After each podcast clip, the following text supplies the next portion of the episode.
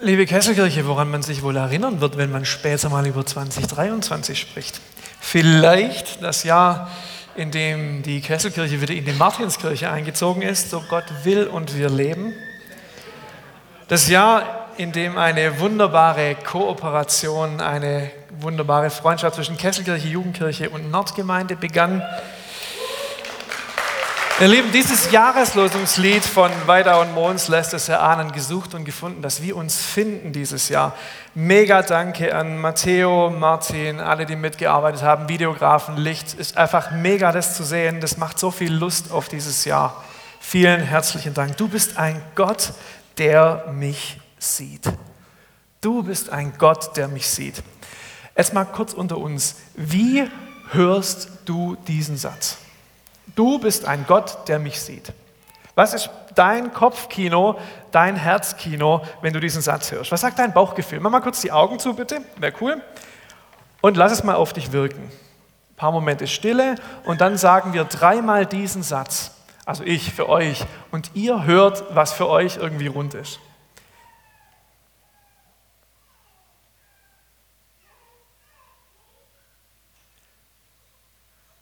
Du bist ein Gott, der mich sieht.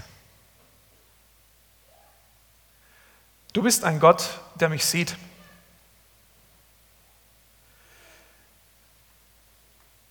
Du, du bist ein Gott, der mich sieht. Augen wieder auf. Auf welchem Ohr hörst du die Jahreslosung? Und bei dieser Frage gehen bei so vielen die Flashbacks los zur Ausbildung oder zum Studium.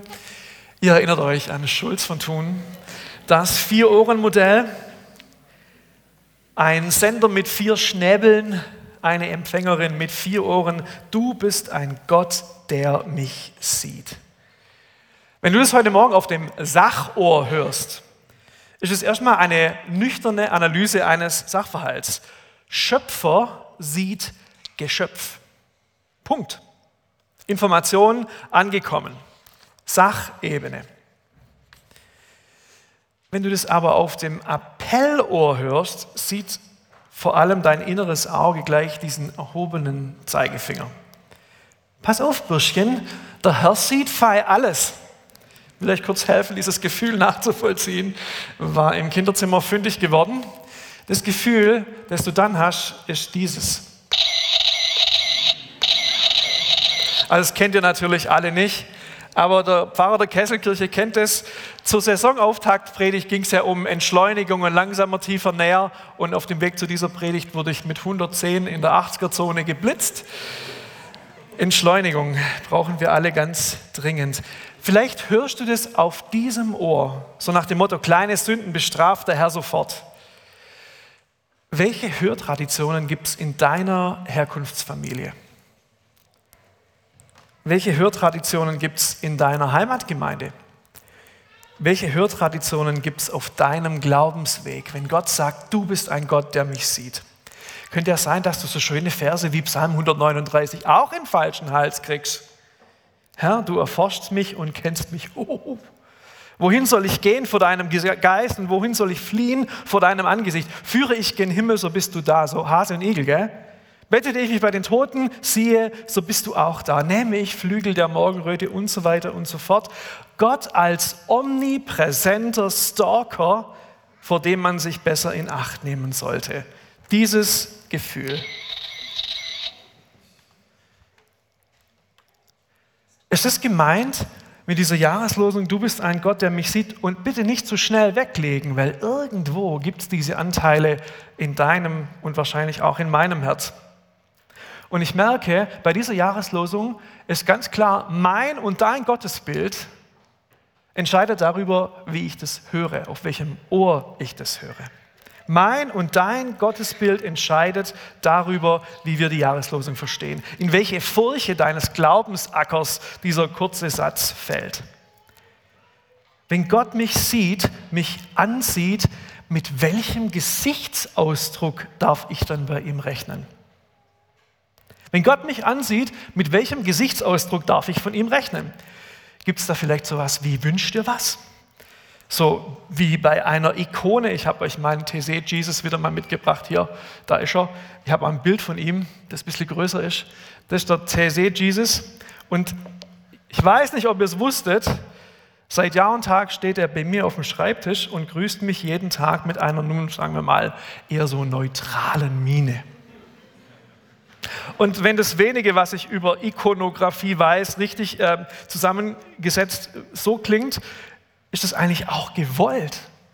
Eine Ikone, die guckt nicht mal so oder so, die Ikone guckt neutral. Ikonen sind ja Heiligenbilder, besonders in der Ostkirche, in der orthodoxen Kirche werden die viel verwendet und heiß geliebt. Und der Gesichtsausdruck einer Ikone, der muss erstmal neutral sein.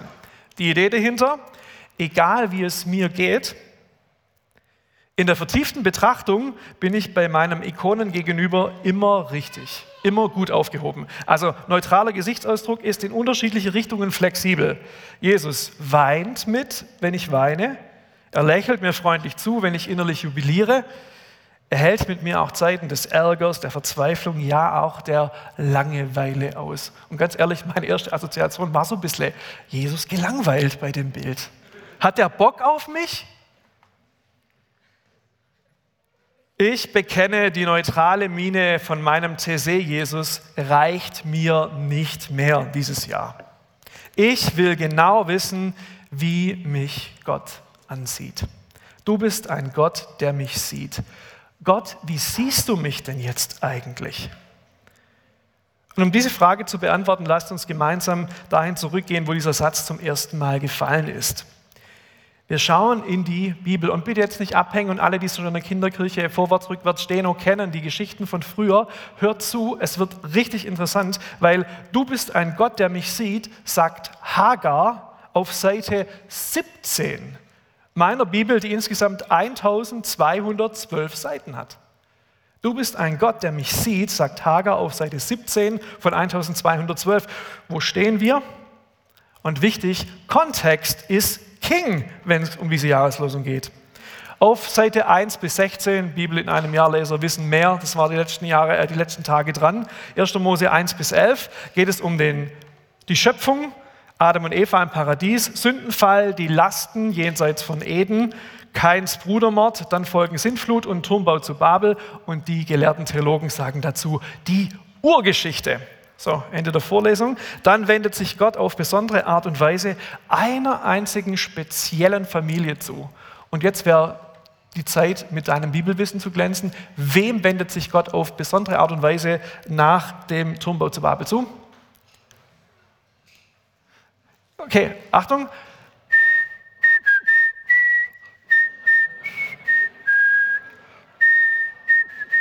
Ich darf gerne mit einstimmen. Und Abraham ging darauf fort. Geh, Abraham, geh. Es geht um Abraham und seine Frau Sarah.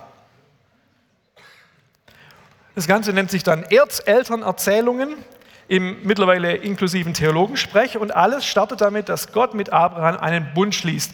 Zitat, ich will dich zum großen Volk machen und will dich segnen und dir einen großen Namen machen und du sollst ein Segen sein. Und dieser Segen soll durch deine Nachkommen die ganze Welt erreichen.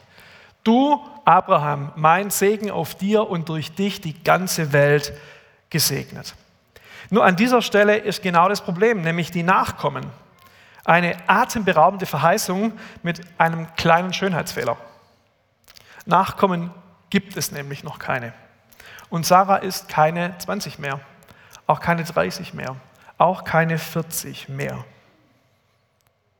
Und als die Erfüllung dieser Verheißung Jahr um Jahr auf sich warten lässt, entscheiden die beiden, Abraham und Sarah, Gottes Plan mit etwas Eigeninitiative auf die Sprünge zu helfen und zwingen die ägyptische Sklavin Hagar zu einer Leihmutterschaft. Und ihr merkt, es wird mega aktuell.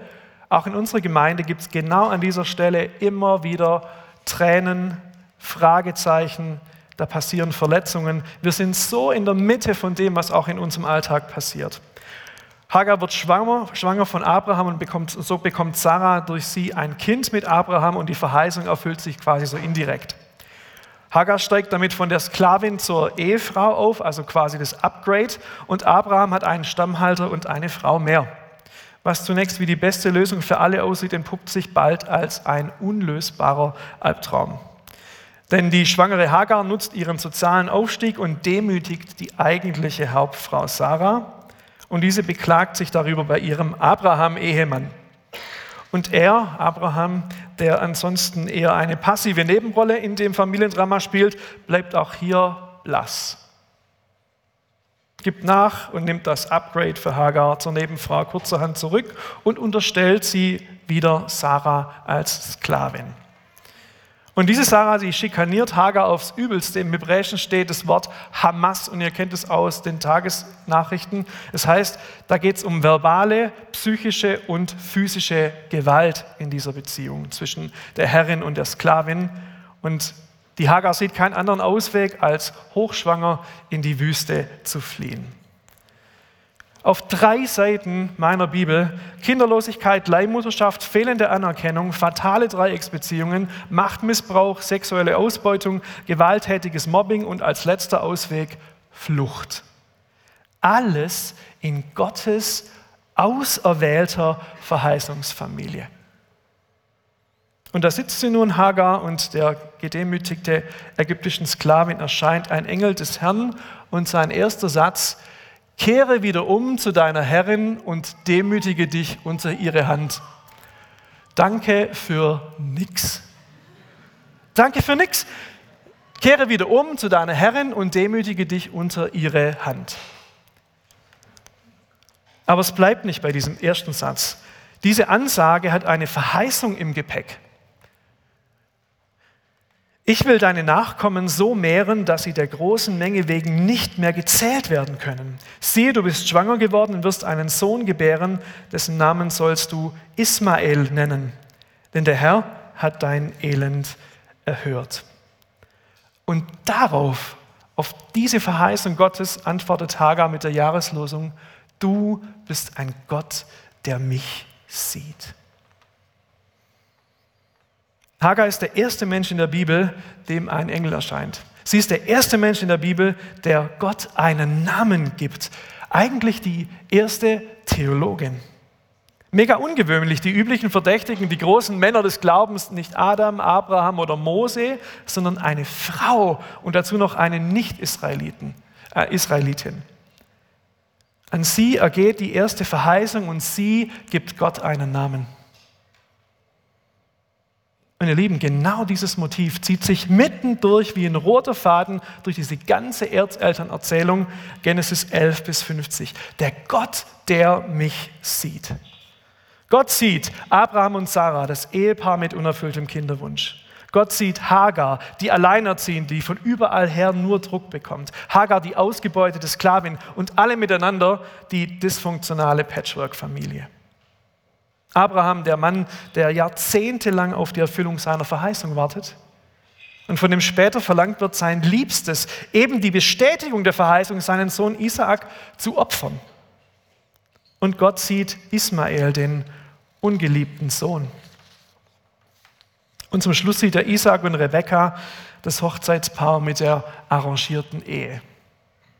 An allen diesen Stellen taucht er wieder auf, der Gott, der mich sieht scheint fast so, als ob diese, dieser Sachverhalt, der Gott, der mich sieht, der USP von Gott am Anfang der Bibel ist, der Unique Selling Point. Das unterscheidet diesen Gott grundlegend von allem anderen, was es damals zwischen Himmel und Erde gab. Ein Gott, der mich sieht. Aber ganz ehrlich, eine kleine kritische Rückfrage muss uns doch erlaubt sein heute. Was um alles in der Welt ändert sich denn nun eigentlich, nachdem klar ist, dass Gott einer ist, der sieht? Was um alles in der Welt ändert es, dass Gott mich sieht? Ist doch längst nicht alles gut im Hause Abraham. Hagar muss wieder zurück in ihre alte Stellung und sich Sarah beugen. An der Situation selber ändert sich nichts, gar nichts. Aber an Hagars Haltung und der Gewissheit, Gott sieht sie, daran ändert sich was. Er ist bei ihr, er löst nicht alle Probleme, aber er geht mit hinein in diese. Objektiv hat sich nichts verändert vielleicht. Hagar ist wieder zurück und steht zwischen Abraham und Sarah, aber etwas Wesentliches ist anders. Sie, Hagar, ist durch Gottes Ansicht eine andere geworden. Die Begegnung mit dem Gott, der sie sieht, hat sie verändert. Der Gott, der sieht, hilft tragen und ja, auch ertragen. Was bedeutet denn dieses wirklich gesehen werden? Und ihr Lieben, da geht es mehr auf so, als um so ein, du bist schon okay, ist okay, plus, plus, alles gut sondern es geht um die radikale Bejahung Hagars als autonomer Person. Du bist wichtig, weil du bist, um deiner selbst willen. Deine Würde ist unantastbar, unabhängig der Umstände und Zuschreibungen um dich herum. Egal, was andere in dir sehen, ich sehe etwas in dir. Du bist gesehen, geliebt, gewollt. Und diese Aussagen geben uns Menschen Anerkennung, Wert und Würde. Anerkennung, die tiefer geht und ich kann mir den äh, Seitenhieb nicht ersparen, euch nicht ersparen, als dieses Du bist okay oder ein Like bei Insta oder ein Kompliment im Vorbeigehen. Wirklich gesehen zu werden, ändert die Welt. Vorletzter Gottesdienst letztes Jahr, ich stand hier und wir haben uns kurz unterhalten nach dem Gottesdienst und dann wurde ähm, einer unserer Sängerinnen ein Zettel zugesteckt. Und da war äh, so eine kleine Karte im äh, Visitenkartenformat, da stand drauf, so, ich habe es nur auswendig drauf, aber es war so, ich finde dich cool, umdrehen, weil. Und da konnte man ankreuzen. Dein Style, deine Haare, ähm, deine Klamotten, deine Stimme, deine Haltung und dann waren so mehrere Sachen äh, äh angekreuzt und ich habe dann so rübergeguckt und ich habe gemerkt, das macht was mit dir. Das macht richtig was mit dir. Das müssten wir auch mal in der Kesselkirche ein paar Visitenkarten verteilen. Unser Landesbischof Ernst Wilhelm Grohl sagt, diese Jahreslosung ist eine Steilvorlage, dass wir tun, was Gott tut. Uns wirklich zu sehen. Nach einem Wie geht's dir auch noch fünf Minuten Zeit zu haben. Angesehen, Wert und Würde. Ich weiß nicht, welche Sätze du in deinem Innersten hast. Es könnte sein, du gehörst nicht dazu. Es könnte sein, du bist nicht gut genug. Es könnte sein, du bist falsch hier, weil du bist, wie du bist. Vielleicht ist es bei dir ein anderer Satz, aber diese Jahreslosung räumt auf mit solchen falschen Sätzen. Auf das Ich komme zu kurz, weil Menschen mich nicht sehen, spricht Gott, ich sehe dich. Auf das Du bist nicht genug, was dir von Menschen zugesprochen wurde, spricht Gott dir sein, du bist genug für mich zu auf das Du bist falsch, was dir von Menschen gesagt wurde, weil du nicht so bist wie sie, spricht Gott dir sein, ich liebe dich so, wie du bist, zu. Auch wenn sich eigentlich an der Situation nichts Signifikantes verändert, zumindest nicht sofort, eine Begegnung mit dem Gott, der mich sieht, lässt mich nie unverändert zurück. Ich habe das nur ein einziges Mal so richtig krass im eigenen Leib erfahren. Und ich mache jetzt ein bisschen Schleichwerbung. In diesem nächsten Jahr, in diesem Jahr ähm, wird von 18. bis 1. werden wir wieder auf den Michelsberg führen, nur so unter uns, gell? Ähm, 18. bis 21. Mai, da findet die Neuauflage von Network XXL statt. Kann ich mal kurz jemand die Hand heben, wer da schon mal war? Okay, deshalb braucht es den Werbeblock. Ein Treffen von geistlich Unruhigen, die sagen, wir wollen mehr für unsere Kirche, wir wollen mehr von Gott und wir möchten das auch in liebenvollem Dienst einander weitergeben. Und ich war vor 10, 15 Jahren ähm, auf diesem Camp schon mal dabei und hatte echt viel mit mir zu kämpfen. Ich hatte viele junge Erwachsene mitgenommen, die ich gerne anleiten wollte. Da ging es um Musik, um Lobpreis, um Charakterschule und mir war es einfach zu viel. Es war too much. Ich war mega unter Druck. Und es hat sich nicht mehr besonders leicht angefühlt. Ihr erinnert euch vielleicht an die Jahreseingangspredigt mit dem Tandem. Ich habe getreppelt wie verrückt und Gott war irgendwo. Und das hat mir sehr zu schaffen gemacht. Und dann sagt Gott irgendwann, bitte halte einfach nur die Klappe, stell dich hin und mach die Augen zu. Es war im Rahmen von der Lobpreiszeit. Und es hat kurz gedauert und ich kann es euch nur so beschreiben, wie es für mich war. Es muss nicht für euch so sein. Für mich war es so, wie wenn ich die Augendeckel zumache und an der Innenseite meiner Augendeckel sind die Augen von Jesus.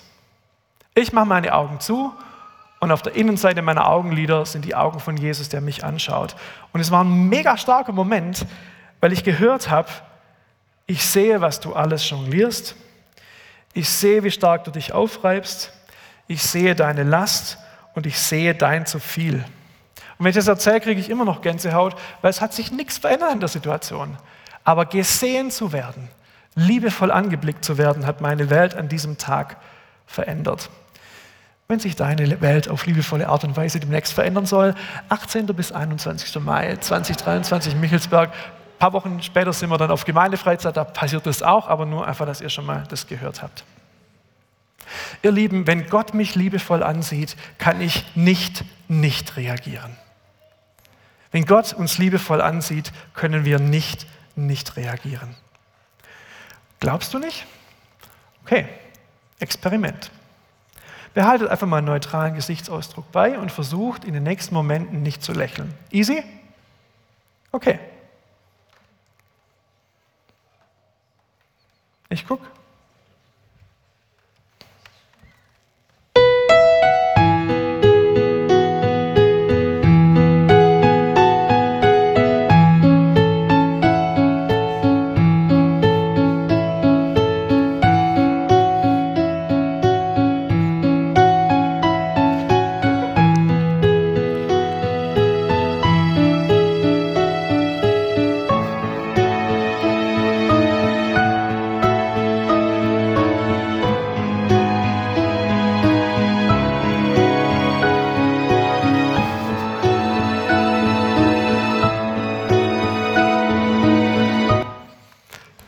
Ich habe das so gefeiert bei Insta in der letzten Woche. Ich fand das so krass. Also ich weiß nicht, wer es wirklich geschafft hat. Ich habe jetzt nicht wirklich viele gesehen. Meine Strategie ist ja immer, wenn ich nicht lachen will, an Linsen und Spätzle zu denken, irgendwas Oberflächliches oder so, aber ich habe es nicht geschafft. Wenn Gott mich ansieht, kann ich nicht nicht reagieren. Sein liebevoller Blick hebt nicht nur meine Mundwinkel, sondern nährt meine Seele und umarmt mein Herz. Gottes liebevoller Blick hebt nicht nur meine Mundwinkel kurzfristig, sondern nährt meine Seele und umarmt mein Herz. Sein mich ansehen verleiht mir Ansehen. Sein mich ansehen verliert, verleiht mir Ansehen. In Gottes Blick liegen unendlicher Wert, kompromisslose Würde, Würde und voraussetzungslose Wertschätzung. Unendlicher Wert kompromisslose Würde und voraussetzungslose Wertschätzung. Und ihr Lieben, so von Gott angesehen, kann ich andere ansehen und ihnen auf Augenhöhe begegnen. Damals im Zelt auf der Nordalp bei Network habe ich mich wirklich gesehen gefühlt und das hat mich verändert. Und ganz ehrlich gesagt, sehne ich mich seither eigentlich immer wieder nach einer Neuauflage. Aber ich habe den Eindruck, auch in der Bibel sind diese ganz gesehen werden Momente ziemlich rar. Hagar hatte einen, Abraham auch. Und Isaak ist immer wieder zum Brunnen des Herrn, der mich sieht, gepilgert. Wo Hagar dieses Erlebnis gemacht hat, wurde ein Brunnen gegraben und dort wurde der Brunnen genannt, der Brunnen des Herrn, der mich sieht. Und Isaak geht immer wieder an Knotenpunkten seines Lebens, wenn er sich fragt, welche Frau, wie geht es mit meinem Leben weiter, geht er an diesen Ort, weil Gott dort sieht. Und eigentlich will ich genau das mit dieser Jahreslosung in diesem Jahr mitnehmen. Mich immer wieder ansehen lassen, nicht so diese Kurzversion, mir Zeit nehmen. Ich glaube, das passiert nicht in dem Leben auf der Überholspur. Und deshalb habe ich mich entschieden. Ich habe mich entschieden. Ich habe mich entschieden. Ich höre die Jahreslosung auf dem Beziehungsohr. Mein Gott schaut mich unendlich freundlich, wertschätzend und liebevoll an. Deshalb habe ich kurzerhand und vielleicht auch unerlaubterweise meinen TC Jesus etwas gemoddet und getuned.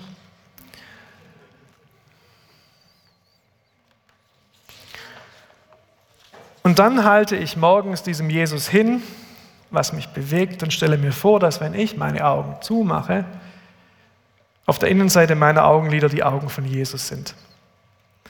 Meine Augen gehen zu und seine strahlen mich an. Und jetzt wird es doch auch eigentlich rund mit unserem Jahreslosungsmotiv, oder? Es ist schon wieder der. Jetzt brauche ich nochmal das Jahreslosungs... Es verfolgt uns. Ah ja, guckt mal auf eure... Machen wir es doch so. Ganz analog, PowerPoint 1.0. Ihr schaut selber in eure Hände.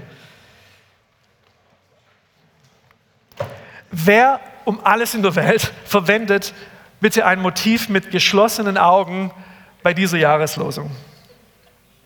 Hannah eben die, die sich bewusst Gott hinhalten wollen und erwarten, und erwarten seinen liebenvollen Blick zu fangen, wenn sie selbst die Augen schließen. Liebe Kesselkirche, was, wenn dieses Jahr 2023 in die Annalen unserer Gemeinde, in die Geschichtsbücher deines Lebens einginge als das Jahr, in dem wir uns wirklich von Gott gesehen wissen? In dem du am eigenen Leib gespürt und erlebt hast, was es heißt, sein, mich ansehen, verleiht mir Ansehen. Wie wunderschön wäre das. Du bist ein Gott, der mich sieht. Die Karte hat auf der Rückseite so einen QR-Code und wahrscheinlich morgen früh oder so ist diese Predigt ähm, als YouTube-Video und auch als Text, also das hier, dort verfügbar. Nehmt es doch einfach mit und verteilt es. Hinten steht, warum wir bei dieser Jahreslosung ein Motiv mit geschlossenen Augen gewählt haben, erfährst, erfährst du hier. Kurz Code scannen und dann geht es zum Video dieser Predigt und zum Text dieser Predigt. Nehmt fleißig Karten mit und wenn ihr wollt, dann fangt doch jetzt bewusst an. Beim nächsten Lied, das heißt Zu dir hin, für euch ist es ein bisschen schade, wenn die alle Augen zumachen und sitzen bleiben. Ihr könnt ja auch aufstehen und Augen zumachen, aber das bewusst mal anzufangen, sich zwei Minuten Gott hinzuhalten, die Augen zuzumachen und zu bitten, Gott, ich möchte deinen liebevollen Blick auf meinem Leben spüren. Amen. Amen. Amen. So.